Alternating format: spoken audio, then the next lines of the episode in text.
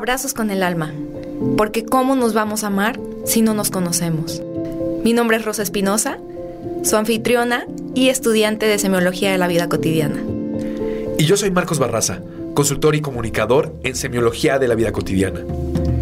Acompáñanos en este episodio, un espacio para conocernos y cambiar nuestra vida.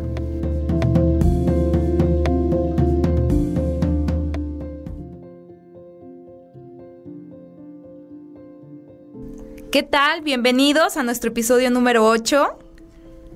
Bienvenido, Marquitos. Gracias, Rose. Yo soy Marcos Barraza, consultor y comunicador en semiología de la vida cotidiana. Y yo soy Rosa Espinosa, soy su anfitriona y productora de este podcast, Abrazos con el Alma. El episodio de hoy es la continuación del episodio pasado, nombrado Las siete fuentes del amor incondicional estas actitudes y esta, ah, estos valores que tienen que emanar del ser. ¿Cómo dar amor, pero de manera concreta? No solamente el amor romántico, sino una, una manera muy clara de otorgar valores, actitudes amorosas a los que nos rodean. Pero eso sí, no te olvides, otórgatelos a ti. Totalmente. Andamos pidiendo siempre ahí por la vida que nos den amor, culpando, echándole la responsabilidad de nuestra propia felicidad, a los demás, ¿no? Es lo que vamos a ir marcando. Recuerden, como bien lo mencionabas en el episodio pasado, todos los episodios de Hablados con el Alma sin duda van a estar matizados o queremos estar matizados con un pequeño brochazo de lo que significa el amor. El amor es una de las de los pilares de nuestra de nuestro podcast ya que estamos hablando de este abrazo, esta manera de vincularte. Un abrazo puede ser una contención del sentido de la primera fuente del afecto con toda la intención. No es el abrazo lo que importa, es la intención que lleva. No lo olvides jamás en cada abrazo que des, en cada mirada que des. Oye, Marquitos, hablando de los abrazos, no sé, bueno, obviamente recuerdas que espero que recuerdes, que hice un ensayo sobre los abrazos y me fui al Toastmasters, lo cual se lo súper recomiendo, está buenísimo para estos temas de andar en el micrófono y en grupos de oratoria. Ahí me sirvió un montón. También para eliminar las muletillas, a ver si mandamos al Marquitos con el E. no te creas ya. bueno, hice un, un ensayo si vieran mi cara. bueno, hice un ensayo de que hablaba sobre el, poder de los abrazos, la sanación de un abrazo. Leí un libro eh, redactado por los por los que crearon las campañas de abrazos, estas campañas que ven en la calle de gente con letreros que dicen abrazos gratis, ¿no? Empezó por dos artistas eh, neoyorquinos que comenzaron a dar abrazos en la calle, luego en museos, luego en el, no sé, en lugares muy, muy famosos. Y hablan de que un abrazo no es solamente con el cuerpo, ¿no? Con este abrazo, hay, de hecho los categorizan, hay abrazos, incluso una, una, un saludo con las manos es una forma de abrazar al otro ser la importancia del entregarte, aunque sea en darle una palmadita al otro, en la espalda, este, tocarle el hombro, darle la mano. La forma en la que lo haces es esa forma en la que te entregas y en la que desdoblas esta fuente de afecto. Marca totalmente la diferencia que puedas entregarte con intención en el abrazo, ¿no? Vamos a comprender un elemento fundamental que has marcado, Rose. Eh, en el modelo de semiología de la vida cotidiana lo estudiamos muchísimo. Casi toda acción del ser humano en sus vínculos personales, en sus vínculos relacionales, tiene que ver con la intención. Es mucho más poderosa la intención para efectos del desarrollo de la conciencia que la acción la profundidad de la intención. ¿Cuál es tu intención? Entonces, siempre hay que meditar, siempre hay que racionalizar, siempre hay que valorar lo profundo de nuestra intención. Pero esta fue la introducción a nuestro episodio número 8. Vamos a continuar con nuestros, nuestras fuentes de sentido de pertenencia. Recuerda afecto, apoyo, comprensión, que ya vimos en el episodio anterior. En este hablaremos del placer, conocimiento, placer, inspiración, conocimiento y reconocimiento. Así es, Marquitos. Pues vamos dándole. Vamos dándole que... A lo, a lo barrido. Placer. ¿Cómo, cómo, hablamos, ¿Cómo hablar del placer como una fuente de del sentido de pertenencia, una fuente del amor incondicional, cuando todo el mundo lo vincula con un tema sexual. A ver, ¿cómo rompemos este paradigma? Eh, el, placer es una, el placer es una cosa maravillosa, sobre todo en la estructura social en la que vivimos. El placer está muy satanizado. El placer está sumamente eh, eh, mal entendido desde la perspectiva eh, tradicional. Hemos, hemos, vamos a seguir rompiendo paradigmas a lo largo de todos los episodios. Queremos lograr romper paradigmas, es fundamental. Lo hablamos con el amor, no hablamos de un amor de pareja necesariamente, un amor romántico de trovador, ¿no? Está bien, va, es válido. Que regularmente del que habla el trovador es el enamoramiento, hablaremos en su momento del enamoramiento. Al hablar del placer, también vamos a romper el paradigma. Este placer que parece ser eh, pecaminoso. Recuerdo esta obra maravillosa de Humberto Eco que se llama El nombre de la rosa. Quien pueda leerla es fascinante. Quien no quiera leerla puede ver la película también. Este, donde marcaban en, el, en, la, Edad Media, eh, había unos libros prohibidos, de, creo que de Aristóteles o de Platón, donde se hablaba de, la risa. Porque en esa época, para la Iglesia Católica, la risa era pecado. ¿Por qué? Porque era demasiado placentera. Entonces, podías sonreír, pero reír a carcajadas era pecaminoso. Y estos libros, que eran filósofos muy aceptados por las escuelas religiosas, donde hablaban de la risa como una virtud o como algo bueno para la salud, ya sabes, podríamos hablar todo un episodio de las bondades de la, de la risa para el cuerpo y para el alma. Eh, pues era pecaminoso porque era placentera. Entonces, ¿cómo romper el paradigma del placer? ¿Qué es el placer desde, desde, desde la perspectiva de semiología de la vida cotidiana? ¿Y cómo poder romper este paradigma del placer? ¿Es eso lo que sí. queremos? Es lo que queremos platicar el día de hoy. El placer es esta realización del ser en todos sus potenciales, que no hemos explicado aún en ninguno de estos la arroz, La muy técnica. Ah, dice porque estás estudiando Sí, pues claro, estoy bien aplicadota. Fíjate muy bien. Fíjate, el, el curso 6 Ajá, sí, el 6. El 6 sí. desdobla cada uno de los potenciales. A ver, los voy a decir, ¿eh? porque según yo me lo sé ya. Potencial instintivo. Correspondiente a todas las funciones instintivas del cuerpo. Como comer, hacer del baño, que es mega placentero también. este, bueno, todas las funciones instintivas, este, sentir un brain freeze, que yo soy adictaza a esa sensación, no sé por qué. Placer, pero bueno. Instintivo, motriz, que es todo eso, el, el desplazamiento del cuerpo en el espacio. Sí. Sí, ¿no? Entonces, el motriz, el emocional, que nos habla de... ¿Por qué te brincaste el sexual? Sexual, perdón. Ah. el gran tabú. El, placer sexual, obviamente. Perdón, el, potencial sexual, que nos habla de todo el tema de la excitación, el potencial emocional, nuestras emociones y el potencial racional, el placer de pensar. Llevemos el placer. Ok. El placer como fuente del sentido de pertenencia. Imagínate enseñar a los niños y enseñar y otorgar las condiciones a los que te rodean de que se desarrollen, de que desarrollen sus potenciales, que desarrollen lo que son. ¿Sí? Cuando hablamos de los potenciales es lo que el ser humano es. El ser humano es este cuerpo que percibe su entorno con los sentidos y que tiene procesos instintivos. Entonces, tener un buen proceso digestivo, un buen proceso, un buen proceso eh, eh, muscular, un buen proceso eh, circulatorio y hacer buena alimentación, recibir saber percibir lo del medio ambiente, sentir ese desarrollo en, el en, estos, en estas posibilidades del ser humano. El desarrollo en todos los eventos que haces.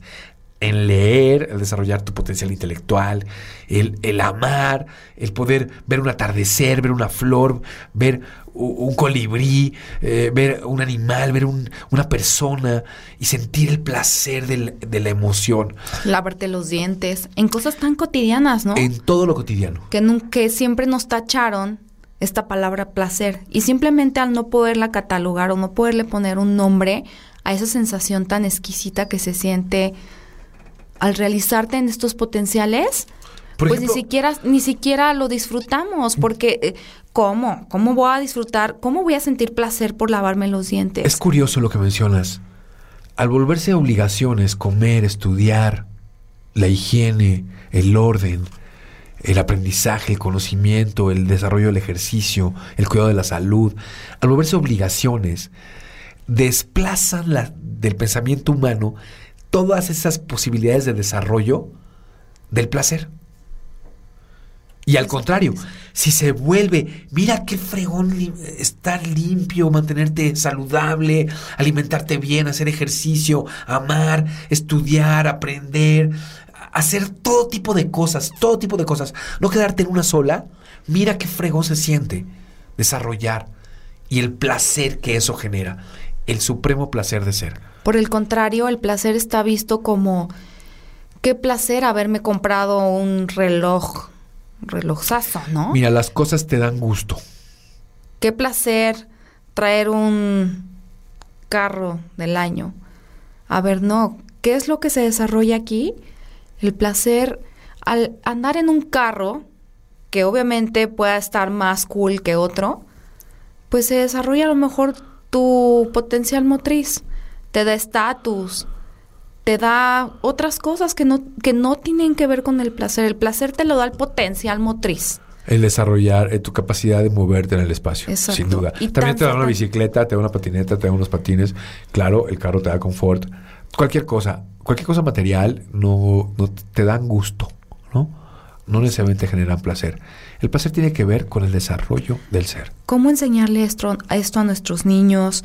Yo recuerdo, Marquitos, en una plática, a lo mejor me voy a desviar un poquito al tema sexual, pero fui a una plática este, con una persona muy reconocida aquí en Guadalajara que da pláticas como de abusos este, infantiles, de familia, todo eso, ¿no? Y una mamá levantó la mano y dijo, es que a mi hijo, mi hijo se mete la mano y le da comezón, como que le da comezón todo el tiempo y se agarra y se rasca. No le... Y, y ¿qué, ¿qué le tengo que decir cuando hace eso?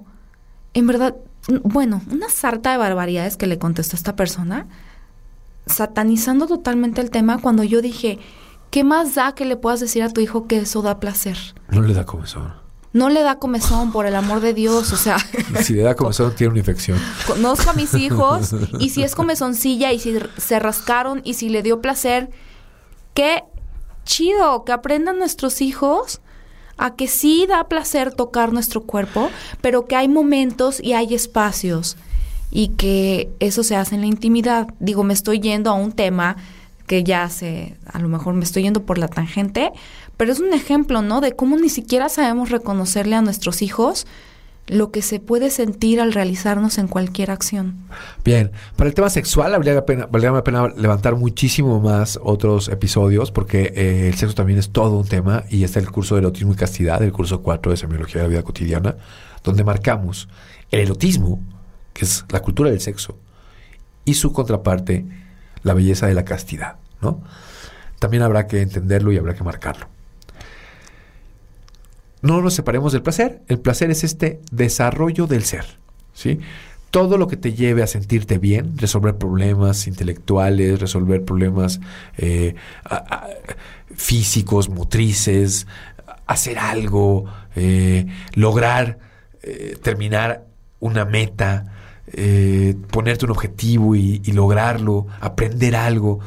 Todo lo que te lleve a desarrollar a tu persona te puede generar placer. Por ahí sería la intención de educación, ¿sí? Entonces, Quizá vamos a tener, si seguimos así, vamos a tener que abrir otro episodio para las siete fuentes, Rosita. No, Marquitos, dale. Tenemos entonces afecto, apoyo, comprensión, placer, inspiración. Esta hermosísima fuente de la inspiración que es básicamente hacer lo que te gusta. Fíjate qué curioso. Si haces lo que te gusta y lo haces bien, los que te rodean te van a ver como un una figura de inspiración. ¿Sí? Eh, tus hijos de repente o, los, o las personas que te rodean puedan decir, mira, eh, qué, bien maneja el balón, mira qué padre toca el instrumento, mira qué hermoso canta, mira cómo construye conceptos eh, mentales, cómo escribe, cómo pinta, cómo le gusta la ciencia. Todos tenemos nuestro potencial para poder hacer algo. Ojalá lo hagamos bien y con amor. Los hijos, la mejor manera que tienen de aprender no es a través de eh, sermones, no es a través de eh, verbos, no es a través de eh, estas verborreas que lo inviten a ciertos comportamientos o a ciertas, a que hagan ciertas cosas. La mejor manera de que un niño, que un joven pueda volcarse al amor hacia algo es inspirándolo. Totalmente. Y luego como la inspiración viene desde actos tan pequeños que le puedes mostrar a tu hijo, como el... Yo recuerdo una mamá que decía, es que no saluda, ¿no? Es ser educado y y velo y, ay no, es que ya no sé cómo hacerle, aunque también me choca que, que luego se les obliga a los niños a besar, no sé qué, pero mira qué educado es tu niño. Pues claro, es una mamá que ni siquiera llegaba a saludar. ¿Cómo, cómo piden que el niño haga ciertas cosas, se comporte de cierta manera, si tú ni siquiera, cuando ves a tu mamá, que es la abuela del niño, no la abrazas, no la saludas, no la apapachas, no no esperes que el niño haga algo que no está viendo en ti, es imposible. Esto nos, nos, puede llevar a muchísimo y la verdad es que siempre vale la pena poder tener material para más episodios, pero imagínate esto. De repente, como, se aman, como aman los padres, es como enseñamos a los hijos a amar. Exacto. Entonces, ¿quieres que un hijo aprenda, tenga buenas relaciones humanas, buenas relaciones amorosas cuando sea adulto? ten una buena relación amorosa con tu pareja, ama, porque ellos van a aprender esta manera de vincularse del amor en la inspiración. Totalmente. Todo lo que pueda hacer, eh, eh, estudiar, trabajar. Si una persona llega del trabajo y dice, odio a mi jefe, no voy a mi trabajo, aquí tengo que trabajar para mantenerlos a ustedes, etcétera. Eh, los niños van a ver el trabajo como un dolor, no lo van a ver como una inspiración. Esto me recuerda a algún maestro o alguna enseñanza que una vez me decían, ten figuras de inspiración. ¿Quién te inspira? Mira, todos podemos tener eh, los adolescentes tienen esos pósters en sus cuartos, ¿no? De el gran deportista, el gran músico, el gran artista. ¿Quién te inspira? Siempre ten figuras de inspiración en tu vida para que puedas seguir esas figuras de inspiración. Es fundamental que, eh, que podamos tener figuras eh, elementos, personas que te inspiren, que te lleven más allá. La inspiración es una, una buena, una gran educadora. Exacto. Es la mejor educadora, la señora inspiración. A mí me decían, yo me acuerdo cuando, cuando Ana estaba chiquita, siempre era la de hasta adelante en los festivales, así, wow, eh, eh, eh, ¿sabes? De que todo el mundo, wow. ¿Cómo le haces para que baile así? Bueno, pues es que yo en la casa me la vivo bailando. O sea, todo lo que hago lo hago bailando. Todo, siempre estoy cantando, aunque canto pa'l perro, pero canto, bailo, todo lo hago bien prendida. Digo, no es todo el tiempo, pues, pero soy, suelo ser una persona que todo el tiempo está bromeando y jugando, cantando, bailando con música en la casa, ¿no? No estoy diciendo que todos los papás del mundo deberían de estar haciendo esto, pero, por ejemplo, veo en amigas que también, yo que estuve aquí en el equipo representativo de baile, en el TEC, veo amigas que por otro lado eran actrices, bueno, su expertise era la actuación o el canto, y veo que suben Instagram stories de sus hijas cantando mega afinadas y digo, wow, ¿cómo le hacen? Yo quiero. Pues los niños ven en nosotros inspiración. Y si en su casa es normal estar bailando, y si en su casa es normal estar tocando la guitarra, si en su casa es normal estar hablando de ciencia, ver a su papá pintar, ver a su papá leyendo libros, el niño va a leer libros. Fíjate que me haces pensar, me haces pensar en algo eh, como importante. Imagínate este niño que ve a su padre a lo mejor eh, lavando el carro o arreglando mecánicamente el carro. O ve a su papá efectivamente pintando o lo ve... Eh, a lo mejor va de repente a su trabajo y lo ve en su oficina haciendo algo, dirigiendo equipos de trabajo, manejando unas máquinas, esta figura, no sé, no sé si tú recuerdas y, invito a los, a los que nos escuchen a que recuerden esas escenas de sus padres, ya sea su padre, su madre, o las figuras sustitutas, los hermanos mayores, los primos, algún maestro, haciendo algo que te dejó así marcado, que dices, no manches, yo quiero de grande estar frente a esa, a esa máquina, yo quiero de grande manejar, meterme así a la mecánica del automóvil, yo quiero de grande hacer esto que estoy viendo hoy en día, como bien lo decías, bailar, cantar, actuar, pintar, eh, dar una ponencia y poderlo ver y recordarlo en tu psique y decir, me inspira, ¿no? A ser así. Y aquí el tema de los, este, el tema del liderazgo, Marquitos.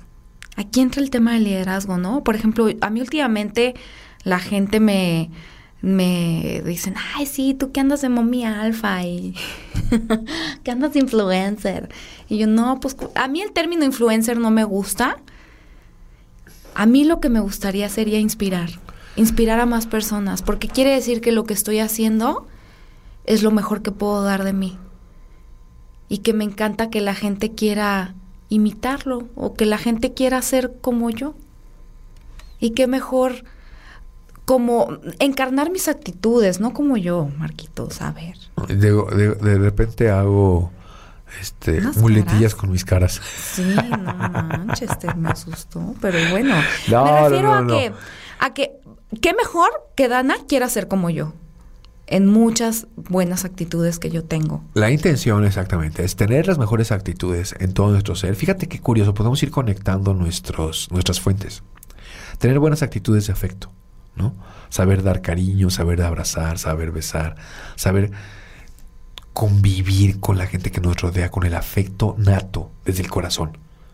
Saber de repente dar apoyos, apoyar, saber apoyar a los demás, no solo a los niños, a nuestros colaboradores, a la gente que trabaja con nosotros, a nuestros amigos, a familiares, cómo te ayudo, cómo te apoyo, cargar de repente algo, saber, saber dar estas fuentes de apoyo. Ahí está el niño junto a nosotros, ¿no? Ahí están los niños. De repente saber otorgar elementos de comprensión, colocarte a la altura de los ojos de alguien para comprenderlo, colocarte en sus zapatos, esta, esta capacidad de empatía para poder comprender a alguien y que el niño vea, mira, está poniéndose a la altura, al nivel de los otros para poderlos entender.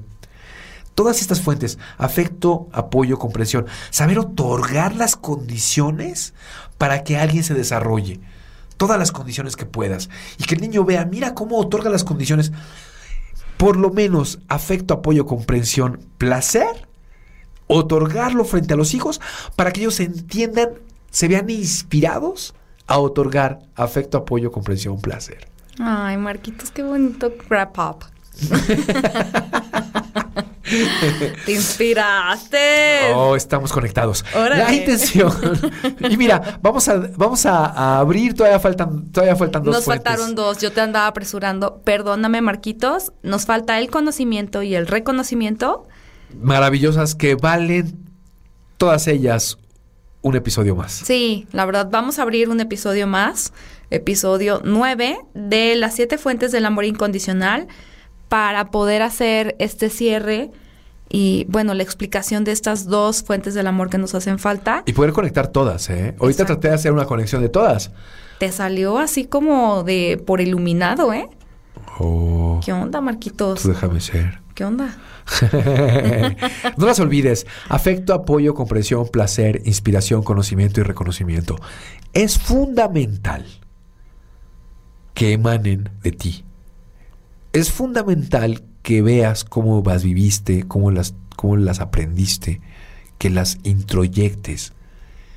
Si no las recibiste, introyectalas. ¿Sabes qué les podemos dejar de tarea? Aparte de que si tienen hijos o, bueno, estamos hablando desde el tema cómo otorgarlas a, pequeños, ¿no? De los 0 a los 7 años. No, pero que, las otorguen en, su, en, sus lugares de trabajo, que las otorguen con sus amistades, con sus familiares mayores, etcétera. Y además de eso, lo que yo quisiera dejarles de tarea es que evalúen, vayan evaluando en qué porcentaje se las otorgaron en la infancia, tanto figura paterna como figura materna. Vayan evaluando, vayan poniéndole una calificación. Ya te perfilas como consultora, mi querida. Está bueno, ¿va? Sí. Muy bien. Sí te da una idea y dices, ah, mira, aquí me anda fallando algo porque ando pidiendo, ando pidiendo apoyo a todos lados, a todo mundo. No, no, no, no, no. Vamos a resignificar. Vamos a...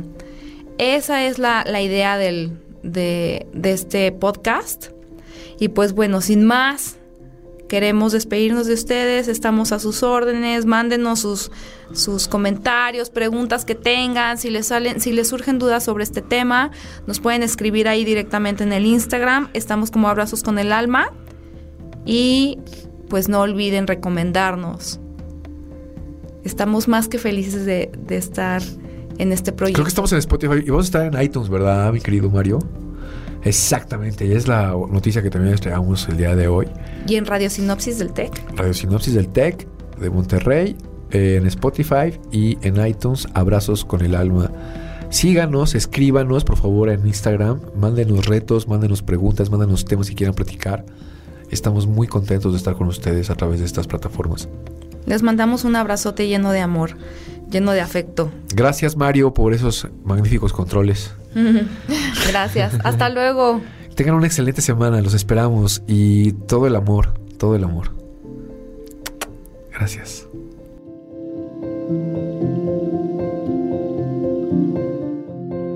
Abrazos con el alma. La plenitud se siembra en el alma. Conócete, ámate y abraza todo lo que te rodea.